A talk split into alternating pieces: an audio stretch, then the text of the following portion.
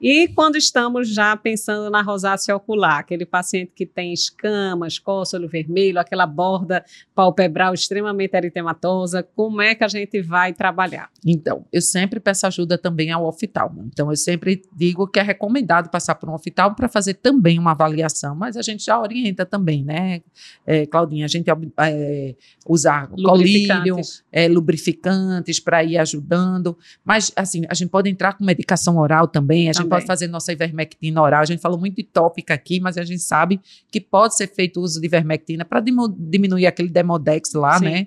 Que está provocando as microdermo, de, microder, microinflamação, microinflamações na pele e dando a piora da rosácea. E aí, normalmente, tem gente que ainda entra com colírio de ciclosporina, né? Então, tem várias formas de tratar isso aí, mas normalmente é com uma limpeza com sabonetezinhos é, suaves. mais suaves colírios lubrificantes e, normalmente, se dependendo do grau, você pode entrar com medicação, medicação oral, oral, e a pedir um apoio ao oftalmo para ele também avaliar junto. e vir acompanhar junto conosco, né? Certo.